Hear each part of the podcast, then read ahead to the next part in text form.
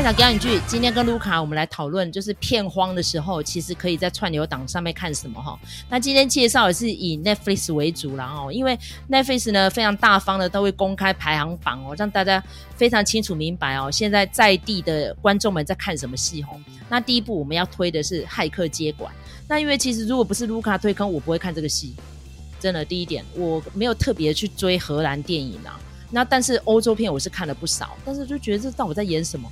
后来看了这个剧情预告，好像也没有特别太吸引我。整个电影看完之后就觉得啊，难怪为什么卢卡会推，为什么网友会推，就是因为他表到一个哦，全世界大家都看到的一个粉红色大象，可是却没有人要讲出来。哦，这个粉红色大象的梗不知道听众知不知道了哈？就是一间屋子里面就有那个粉红色大象，可是每个人都看到，却每个人都不讲。好、哦，那这个话呢，曾经还有谁说过？就是《欲望城市》里面的米兰达律师，他也说过哈、哦。所以呢，我们现在就不得不提到这个邪恶的大企业哈、哦。现在呢，举世各国哈、哦，高达七成以上的 AI 人脸辨识技术跟网管的建制硬体。跟软体哦，几乎都被这间公司给垄断，所以呢，在四年前哈、哦，这欧美国家哦开始兴起一波浪潮，说我要抵制这个国家，太危险了，很恐怖哦，还把人家的小公主哦扣在加拿大很久，但是最后也是不了了之哈、哦，没有办法，你要抓他什么？做生意就是这样啊，你有种把人关进去，不要放出来啊，对不对？啊，人家还穿着复仇小红裙回去他的伟大的红色中国哦。我们要讲的就是这个华为企业了哈、所以应该说这个荷兰小国的戴总哈，他敢胆敢把这个华为企业置入到这个电影的情节里面，让你看到眼睛一亮，说哦，不乖哦，哦，那为什么台湾人喜欢看这个戏？这算是台湾人的隐形复仇吗？哈、我们今天要讲的这部电影呢，就是《骇客接管》。好，那剧情梗概一样交给卢卡。骇客接管，他其实就是一个骇客，主角就是一个骇客，然后她是一个女生哦，小小小年纪就很天才。那有一次，她就是等于是初试啼声，哦，她就呃个骇进呃政府的系统里头，然后就有一个大骇客来找她。嗯，因为这个骇客很厉害啊，所以他也是有接一些政府的案子，然后巡线找到了这个。他就想说，呃，这个呃，军方就问这个大骇客，就说啊，这个到底是从哪里来的攻击啊？是北韩吗？还是呃哪里的俄罗斯啊？还是什么的？结果他说不是，就在我们的郊区的一个小地方。然后他巡线去找，才找到一个小女生，好，然后他居然就已经可以骇进政府系统的电脑里头。哦，所以就是有这样子的一个师徒之情，然后，所以这个大骇客就把这个小骇客就是介绍到政府部门里头。那这个他十年后就长成是一个非常厉害的一个高手。那他除了呃接一些案子之外呢，那他也私底下会做一些骇客的行为哈。那结果有一天就是在呃这样子的日常里头，然后他忽然。他的呃房间就遭到入侵了，然后很显然是有人想要取他的性命。那后来这个坏人就是有跟他讲说：“诶、欸，你不是那个骇客吗？然后你把我们的呃系统破坏了，那我希望你把它那个恢复，好、就是让我们可以透过那个呃自动巴士公司好获取一些呃资源，这样子获取一些讯息。”那当然，他就觉得说，这怎么怎么可以呢？我才不要做这种事情！你们这些很坏的企业哈。那所以他就他就想说，哦，我要去找，我要去找警方。结果没想到，哦，警方也在找他，因为呢，他是一个呃谋杀案的凶手哦。他的这个监视器有拍到他枪杀了一个人，那他就觉得说百思不得其解，他就是想说。我才没有做过这件事情，然后居然被你政府栽赃，那他就觉得很震惊。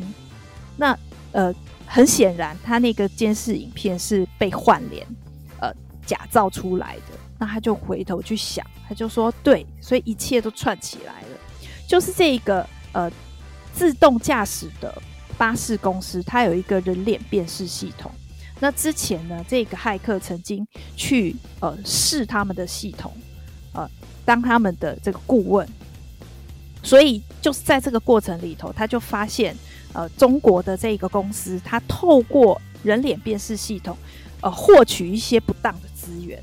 那就是在这个过程里头，他的人脸辨识也被当成是他们的一个资源，就把它嫁祸到这个谋杀案里头。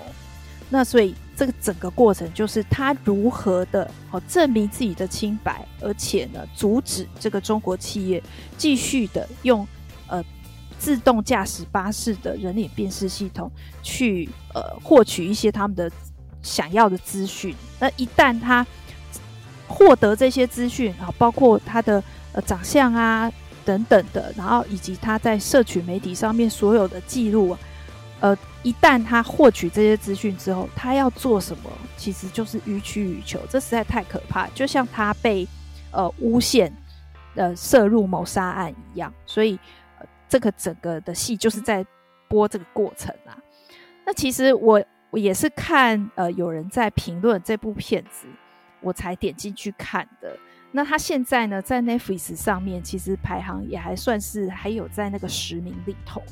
但问题是我看完之后，我觉得它就是又一部的 Netflix 的有一点粗制滥造的那种电影哦。那它这个故事的发生是在荷兰，这是一部荷兰的电影。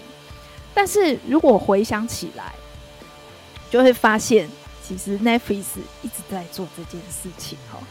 呃，因为 Netflix 没有进到中国，所以我觉得相对来说，他在呃批评中国的这件事情上面，好像就有那么一点发言权，而且他的确也是有在做这件事情哈。如果比如说像我们之前也有讲那个喜超事务所，他也是非常直指的，就是幕后黑手之一就是中国哈。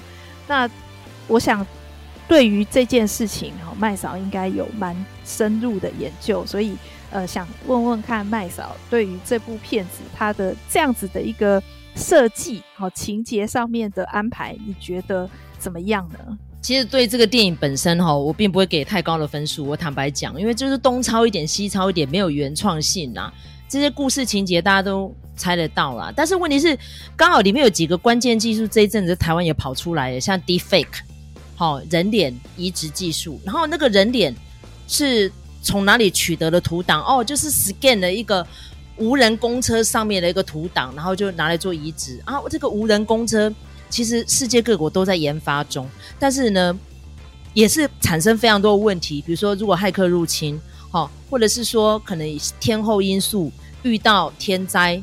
地震或者是相关的状况的时候，该怎么应变？这也是个问题啦哦。所以那时候我在想说，哎呦，这个戏这样子拍，好吧，应该只能够说它切合时事吧。但如果要说我特别深入研究到什么程度，我看到的大概就是媒体上所报道的，就是华为的技术已经研究到这么的深刻，这么的透入，然后甚至于无远佛界，无孔不入啊，怎么办？其实大家都是会遇到这类似的国安危机哈。那当然，我讲这个的时候哈，可能对岸小粉红又要留言我们频道骂。这一阵子已经有蛮多人来骂我们的哈。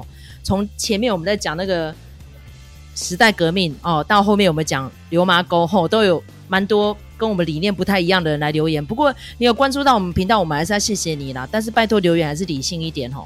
我所要说的就是，当然我们现在用了很多软体哦。有的是美国人发明的，像我听 Spotify 哦，这个是瑞典人发明的，可能世界各国人都有，为什么我们就不用中国人发明的？我光是讲一件事情就好了。我们现在用的这些发明家都是民主国家重视人权、耳濡目染长大的科学家们所研发的。但是你们华为的科学家们是这样子成长的吗？你们的血统、你们的血液，好，再加你们的思想。有人权两个字吗？如果有的话，再来跟我讲这件事情。如果没有的话，你们用什么样的目的在渗入这些国家的软体系统的？光是里面我看到那个荷兰的那个企业家，那个女企业家讲一句话，她说：“我当初只是跟你们合作来做软体，我也不知道你们给我置入了什么东西。你们这个乱七八糟的东西，搞到警察整天来烦我。”这个人只有轻描淡写两句话就过了哎，然后下一幕就是。他被绑在公车上，然后就变失速公车，这就是我对这部电影不满的地方。可是问题是，他现在是前十名。我今天只能讲一下，说你们今天要看这部电影，就是为了这一段情节去看的。那至于前面、中间跟后面，你有没有学到什么东西？有啦，很粗浅啦。啊，骇客很厉害哦，好会跑步哦。我印象最深刻，这女主角跑得好快，体力超好，一路追杀都不会杀到她这样子。然后她一直要证明自己的清白，好可怜啊，就这样。所以你要说我有什么获得？普普啦，哈、卢卡，你觉得嘞？你可以打几分？对啊，我也觉得这部片子其实本身不怎么样啊。倒是我觉得这个骇客，女骇客跟她的这个呃搭档逃跑的搭档，我觉得还蛮有趣的。就是那个男生感觉是一个很不好的约会对象，然后他长得还比这个呃女生矮哦。那从头到尾其实都是这个女的，就一直带着他说：“哎，你现在要赶快逃跑，什么要干嘛，什么什么的这样子。”那但是他也是很尽力啊，他就说：“我希望可以为你做点什么啊。”哈，那我觉得也还蛮这个安排还蛮有趣的啦。但是就这样子而已哈。那倒是我觉得，呃，其实大家如果有兴趣的话，可以在 Netflix 上面搜寻哦，就是 Netflix 上面其实还蛮多类似像这样子的，就是有触碰到中国的。痛处的这样子的一个影剧作品哦，不管是纪录片也好，或者是像这样子的一个比较虚构的影集跟故事，其实都是有的哦。那大家如果有兴趣，可以去搜索。那我稍微讲一下这个所谓的人脸辨识哦，其实它一开始的时候是为了监控新疆维吾尔族而研发出来的一个工具哦。那它在实际上的运用，其实也多半是。这样子的一个用途哦，包括欧洲啊，他们是用来呃，就是监控比较中东裔的移民或难民哦。然后还有一个地方就是跟中国一样，他们是发展人脸辨识最早的地方，就是以色列。那以色列要拿来做什么？这也很明显，他就是要监控巴勒斯坦人嘛，哈。所以，在这个人脸辨识背后，其实是有很深的种族议题在。所以，我觉得人脸辨识基本上它是独裁者的工具，我可以这么说。那我觉得大家不要等闲视之啊，就觉得说啊，我又不做亏心事，我也没做什么坏事，拍就拍，怕什么？可是拍完的这些资料，全部都送到中国的伺服器里头。他要怎么栽赃你，真的对他来说易如反掌。那他要用什么方式威胁你，这个也都是只是看他想不想而已。所以这是非常可怕。我觉得如果说，虽然这这是一部烂片，但是如果从这里口可以读出这个讯息啊，让大家意识到这个呃监视器的这个问题的话。我觉得那也算是功德一件啦，哈。那因为我觉得，呃，台湾人总是要找寻一些可以怎么讲，在情绪上面哈，可以慰藉的一些一些作品来看。我想，呃，如果说你真的很讨厌中国的话，也可以来看这个这样子的一个作品哦，就是看了开心爽也好啊，哈。那这个。也是顺便想一想，这样子的一个科技泛滥的一个问题，会带给呃人类生活什么样子的呃困扰哈？我觉得这个也是值得思考的。包括它里头，就是自动驾驶的公车一旦失控之后该怎么办？哦，这个也是一个很大的问题。我在看那一段的时候，我就会觉得说，好，如果说今天呃有司机在的话。就变成那个 Speed，就变捍卫战警了，就变成另外一部片子了。那总是人，他还是有临场反应的弹性。那但是，一旦交给机器的时候，你真的很难预料。哦，机器就是会被害啊，会被控制啊，会被远端操作啊。哦，会发生什么问题？其实大家真的要认真的想一想，然后来做一些防范。好，这就是我们今天介绍的这部作品哦，叫做《骇客接管》哦。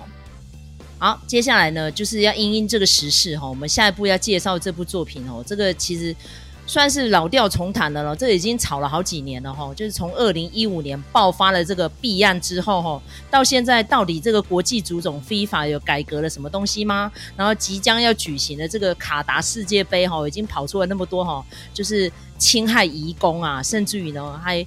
做了一大堆无微博限制哦，然后也是那种。争议不断哦，但是甚至于呢，前阵我看到黄明志的频道，我要跑去卡达那边拍摄哦，那看到很多设备好像都还在新建中，不让你靠近，不让你拍呀，要限制一大堆。我说，哎，这个到时候。会被拍成什么样子？然后我看到个这个卡达国王还出来喊冤哦，他说从来没有一个主办国被骂的这个样子哦。他说上次呢，亚洲办这个世界杯哦，是日韩联合举办那一次哦，已经距今二十多年了。现在隔那么多年，终于又有一个亚洲国家可以办了，到底是谁骂杀小，你知道吗？那我想，哎呀，那这一次呢，因为这个卡达民风的关系，不能卖酒。哦，然后大扫团不能够进驻到这个比赛城市，然后观众的女生裙子不能穿太短，然后没有要求里面带布卡已经不错了哈，所以拜托你们不要露出手臂，哈，不要露低胸，然后不要露肚脐，不要不要不要，不要，我看了真是傻眼然后，他们还号称说这次世界杯会是有史以来观众最多的一届，我说到底是哪个白痴在讲的？那观众应该是线上的观众，不会有人跑去线下看吧？光是那个极端气候，跟那个飞机，跟那个当地的风土民情跟习俗，你会习惯吗？而且不能喝酒看世界杯，你会开心吗？我真的不知道球迷要怎么接受这件事情哦。所以我觉得嗯，蛮有趣的哈。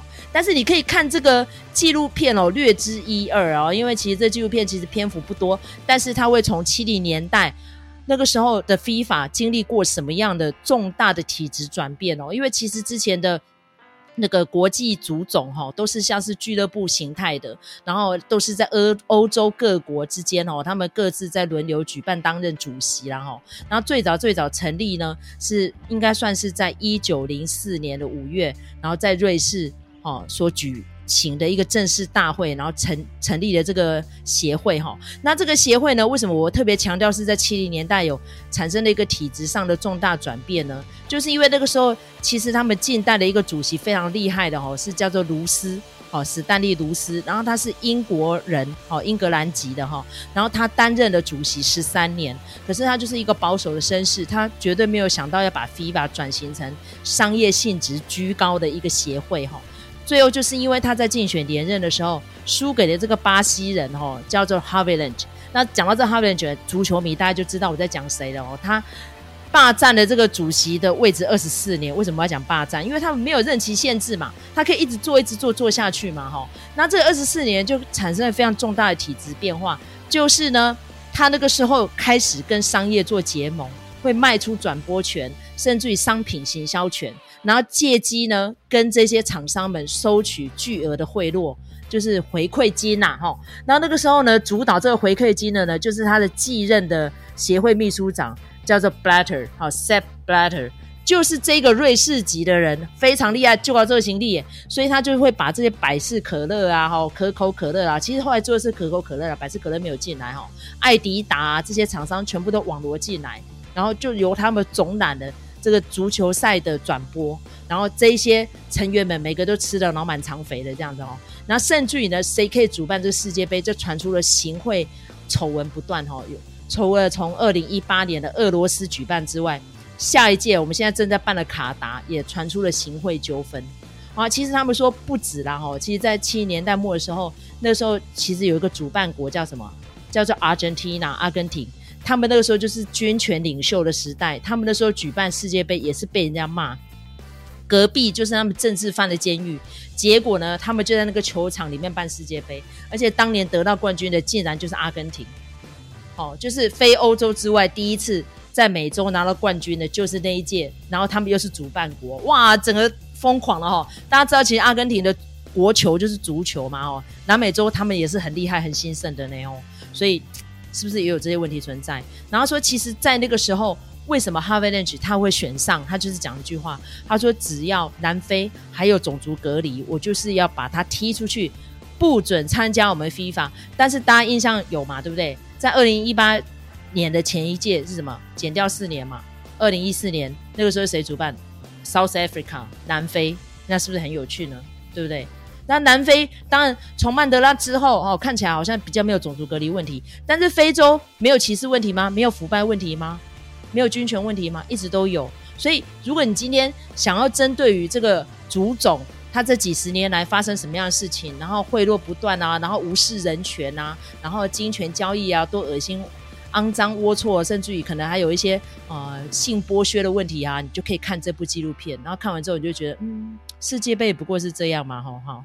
那因为其实每年到世界杯的时候，麦嫂就开始在讲行外话。我说是哦，我都是在准决赛的时候想说来玩点小小赌博，这样跟朋友之间小赌怡情，或是买个彩券这样子。那其实我没有很深入研究足球，因为我觉得足球在台湾一来不兴盛，二来我觉得踢得满头大汗，然后久久时间才进一球，我觉得好无聊哦。真的宁可喜欢看篮球还是棒球呢？吼，所以不知道卢卡有没有在看足球？然后对于卡达世界杯，嗯。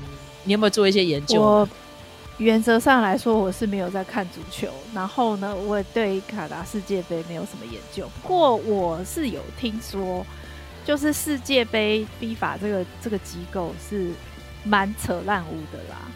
那嗯，就又遇到卡达哈，我觉得卡达是一个很很妙的国家，他们其实还蛮地球振作的。我想可能是因为这样子，他们才接下这一次的主办权哦。那号称是呃第一个中东国家举办足球杯。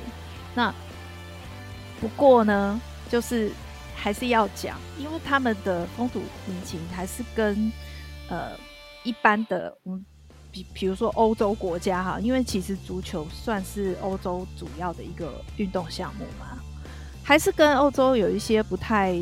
不太合拍的地方啦，吼，那所以，嗯，大家其实大家也都等着看啊。当然，我我可以讲一下，就是我们现在呃常在看的半岛电视台，其实就是卡达呃这个国家的媒体。那它等于是说提供了一个欧美之外的另外一个观点。所以我是还蛮推荐的，就是如果说有一些重大的国际事件的话，也是可以看一下半岛电视台的一些说法啦，吼。那当然，对于这种力争上游的国家，我们当然是要给予肯定啊。不过，当然中间一定会有一些技术问题啦，吼。尤其是他们这些呃中东国家，可能还是会有一些贪污的问题，或者是怎么样的，吼。这个我因为我没有深入研究，我是不能说什么，就是只能说，我觉得看这些呃主导呃运动赛事的这些国家做出什么样子的努力跟牺牲，我觉得这件事情我们呃因为台湾比较少这种机会啦，但是我们也可以以一个旁观者的角度来看，就是呃到底。举办国际赛事是一件好事，还是是一件呃苦差事？哈，我想大家都可以再去个中体会一下。这个在这个观赛的过程里头，也可以来了解一下。好，这就是我们这一次哦，一连直播哈，分成上下集跟大家推荐哦，在片荒的时候，可以从 Netflix 这个串流平台。看到什么样的戏哈，然后诶毁誉参半呢，所以我觉得大家就是把它当做我们茶余饭后或是配饭的时候来加减看一下，了解一下新知这样子，还有最近热门讨论的影剧是什么这样子就好了哈，所以不要抱太多的期待哦哈，不要到时候看完之后。来留言说：“哎，麦嫂讲这戏真的难看爆，你干嘛推？”我说：“其实也还好，也不会太难看，我们当然不会推啦。但是就嗯，有一点观赏的价值了，我们就会列在这一次的片单上面哈。或者说，你还要再跟我们推荐什么样的戏啊？比如说，刚刚麦嫂其实一直很想要推这个，我刚看完没多久哦，大概看完一个多月左右，我推了好多人看，每个人给我的回馈都不错呢哦。这个叫法国影集哦，黑暗黑蝴蝶。但是我现在就是很希望说，有人有看过哈，可以来敲完我继续讲的人哦。”所以，我现在抛出这个橄榄 其实，就是有看过《暗黑蝴蝶》的，麻烦你在我们频道下面留言，然后敲完要麦嫂来讲，我就深入来讲，因为我觉得这个戏真的非常好看，我也蛮推卢卡看的哦。它不是只有烧脑哦，它还有蛮多那种故事情节，我觉得它那个精彩程度不输给那个吃人魔达摩，真的非常好看。嗯，而且也有蛮多影视朋友注意到这个影集了哦。好，好。那如果喜欢我们这期节目的话，请你在各大收听平台给我们五星评价，或是留言敲碗，给我们个小小粮草，鼓励我们继续创作下去。那我们下次再见喽，拜拜。